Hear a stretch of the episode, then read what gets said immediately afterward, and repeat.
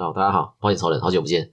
今天这集呢是这个法院判决的分享，而且今天这件的请求金额很大，有一千八百万。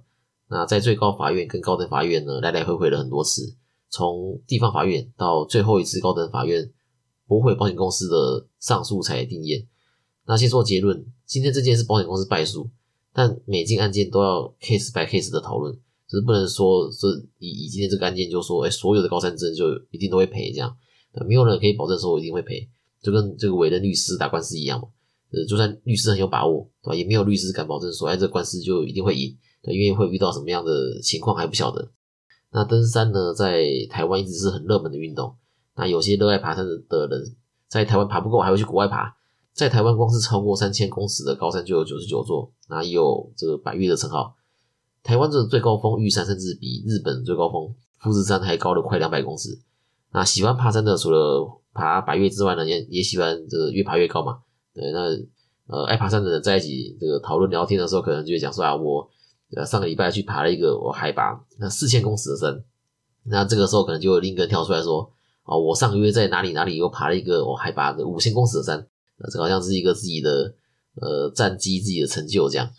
那离台湾近，然后又有很多高山的地方，那就在对岸的中国大陆嘛。那本件诉讼案的这个主角林春明，他就到西藏去爬山，那爬的是这个西夏邦马峰。OK，那这个山的名字不是讨论重点。那有兴趣的听众呢，可以去查。这座山呢是唯一一座海拔八千公尺，然后而且又呃完整在中国境内的山。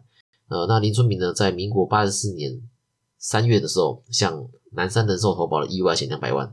那八十六年一月又加保了三百万，那八十九年的三月，诶，又加保了三百万，目前这里加起来就有八百万了。那跟开头说的一千八百万、一千八百万还有一千万的差距，那也就是这次诉讼的关键点。最后的这一千万的保额是在出发前由登山队代理投保的旅游平安险，那也就是我们出国都会买的旅平险。那投保的保额呢是一千万，那这一千万的保额的生效时间点是。八十九年的四月七号开始的四十天，那林春明一行人，林春明一行十人，他在同年的五月四号，他们要从六千三百公尺下撤途中，他感觉到身体不适，这林春明他感觉到身体不适，那最后在五千八百公尺的地方，经过队员的抢救无效，啊，最后就身亡，遗体呢也在当地火化。台北地方法院在民国九十一年时候做出的判决是，南山要赔。九百万给林春明的受益人，那也就是他太太。从这个时间点可以看得出来说，光是一审就花了两年的时间。然后，那我们来看一下两边都各自主张些什么。那原告呢，也就是这个甲，呃，他说呢，这个呃林春明呢是因为从高处坠落造成这个脏器受伤，所以导致死亡，并不是因为高山症。原告主张不是因为高山症的这个关系的这个时间点很巧妙。我在最后讲自己观点的时候，我会再一并说明。好，那那被告的南山人寿怎么说呢？那南山当然会说这高山症是疾病嘛，对不对？那意外险怎么可以赔赔疾病呢？而且十个人里面只有林春明一个人产生高山症，那表示说这个跟每个人的体质有关，所以南山就觉得说，哎，不用赔。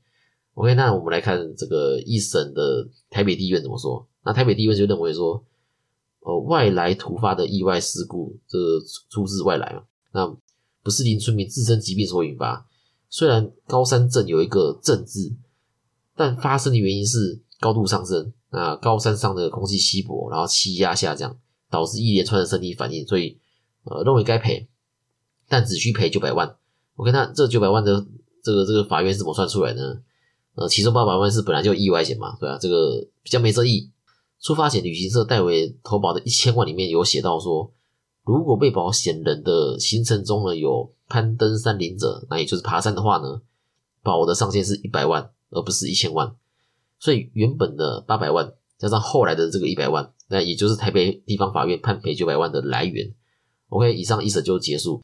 这个时候，不管是保险公司或是林春明的家属，有任何一方不满意一审的判决，都可以上诉。啊，结果呢，也两边都提出上诉，意思是南山的时候不满意被判赔九百万给保护这个结果，林春明的家属呢也不满意说这个九百万这个数字。对，因为他家属想要的是一千八百万嘛，对不对？所以呢，两边都提出上诉。OK，那二审就到了高等法院，这个时候来一个大逆转。高等法院认为急性高山症不在意外险，那也不在旅平险的承保范围。这个，所以呢，他就认为说，南山不必赔这九百万，就是打了这个台北地院一巴掌。OK，到到这边就二审就结束。OK，那这个时候你是家属你会怎么做？那当然是这个继续上诉到最高法院嘛，对不对？那这次就只有这个家属上诉，对，那南山这边就没有上诉了啊。对不起，我在说废话。OK，那到了这个最高法院呢，就认为说高山镇是外来因素，觉得高等法院的这个判决难招折服了，那于是他就发回高等法院去重审，然后就换换这个最高法院这个打高等法院一巴掌。OK，那以上三审就结束，到了更一审，对吧？更一审也就是第二次来到高等法院，换了不同的法官，还是认为南山不用赔。到这边更一审就结束，那家属当然就还是不满意这个结果嘛，那又继续第二次上诉到了最高法院，最高法院还是认为高度上升、气压下降是引发高山症的原因是属于外来因素，呃，所以呢就又打了第二次这个高等法院一巴掌，又发回高等法院重审，那这次高等法院也就是跟二审的判决跟一审的地方法院判决结果是一样的，是一样判赔了九百万。呃，于此部分即使无据，不应准许。那意思就是说，这个呃，跟二审的高等法院的法官认为呢，超过九百万的部分是是没有依据的，是不应该赔的。那到这边呢，跟二审就结束了。那南山人寿他一开始就对于判赔九百万不服，那当然就换他上诉了嘛。哎，但是这次呢哎家属这边就没有上诉了。还记得第一次上诉到高等法院的时候是？两边对于九百万这个数字都不满意，就一边觉得太多嘛，然后一边觉得太少，所以两边都上诉。那最后这一次上诉到最高法院的就只有南山人寿。呃，我想应该是这家属开始累了，就是从台北地方法院判一审的时候是民国九十一年，到最后这一次的时候已经是民国九十六年年底了。这五年多来，家属应该是来回奔波了很多次，可能也觉得说啊九百万可能就够了，这样就决定说呃不再上诉。那最后这次上诉的结果，在开头有讲到嘛？最高法院就驳回了南山人寿的上诉，那也就是说判赔九百万确定。回到到这里就整个诉讼就结束的，共历时五年多。那在高等法院跟最高法院之间也来来回回六次。OK，那还记不记得我在一开始有提到说，一审的时候家属主张林春明并不是因为高山症身故，而是因为不小心跌落马才造成意外受伤的这个时间点很巧妙。OK，那为什么我会我会这样讲？为什么会说时间点很巧妙？因为最高法院在民国九十二年的年底才开始做出了内在因素的定义。内在因素有三个：疾病、细菌感染、器官老化。意思是，如果你的意外不是内在因素造成的，诶那就是外在因素，那也就算意外。高度上升、气压下降这些原因是外在因素，那才引发高山症的，所以会认为说高山症是意外。但林春明这个案件的一审的时候是民国九十一年。这个时候，最高法院还没有开始做出这样子的判决，所以在一审的时候，家属才没有主张这个疾病哦，细菌感染、器官老化这几个才是内在因素，然后其余的都是外在因素。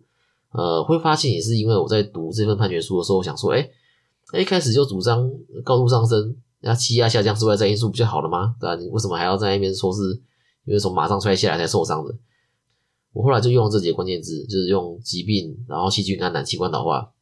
去搜寻才发现说哦，原来在民国九十二年的年底，最高法院才出现的第一件这样子定义内外在因素的判决。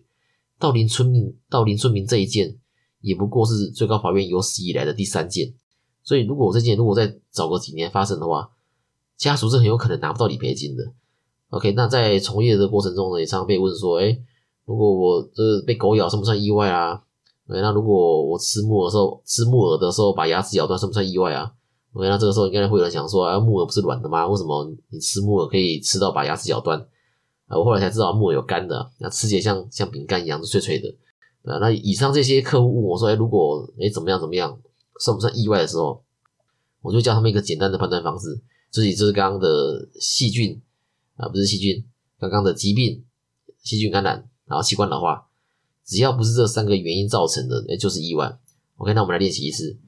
以被狗咬来说，你被狗咬是因为疾病吗？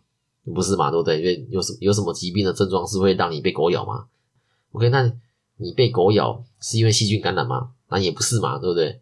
那你被狗咬是因为器官老化吗？那当然也不是嘛。OK，那就算意外，对，因为你会被狗咬，是因为呢那只狗看你不爽，这样。OK，那虽然判断方式简单了，但很多的从业人员其实并不知道。不要说知道这段历史了，光是知道要用疾病、细菌感染、器官老化来判断是不是意外的都是少数。OK，那如果在收听的你有买过意外险啊，可以去问看你的业务，就是怎么样才算是意外，就可以看说服务你的业务能不能说出呃疾病、细菌感染、器官老化这三个是内在因素这样。OK，那我们来看一下观众的留言。一零零一呢，在 Mixer Box 的第十五集底下留言说讲得很清楚。那，也分别在第十四集跟第十三集留言按赞，OK，那感谢你的支持跟追踪。OK，那喜欢我的节目的话，帮我按下追踪或订阅，那也可以留言讨论，或是发了我的 IG 保险超人。那我们就下次见啦，拜拜。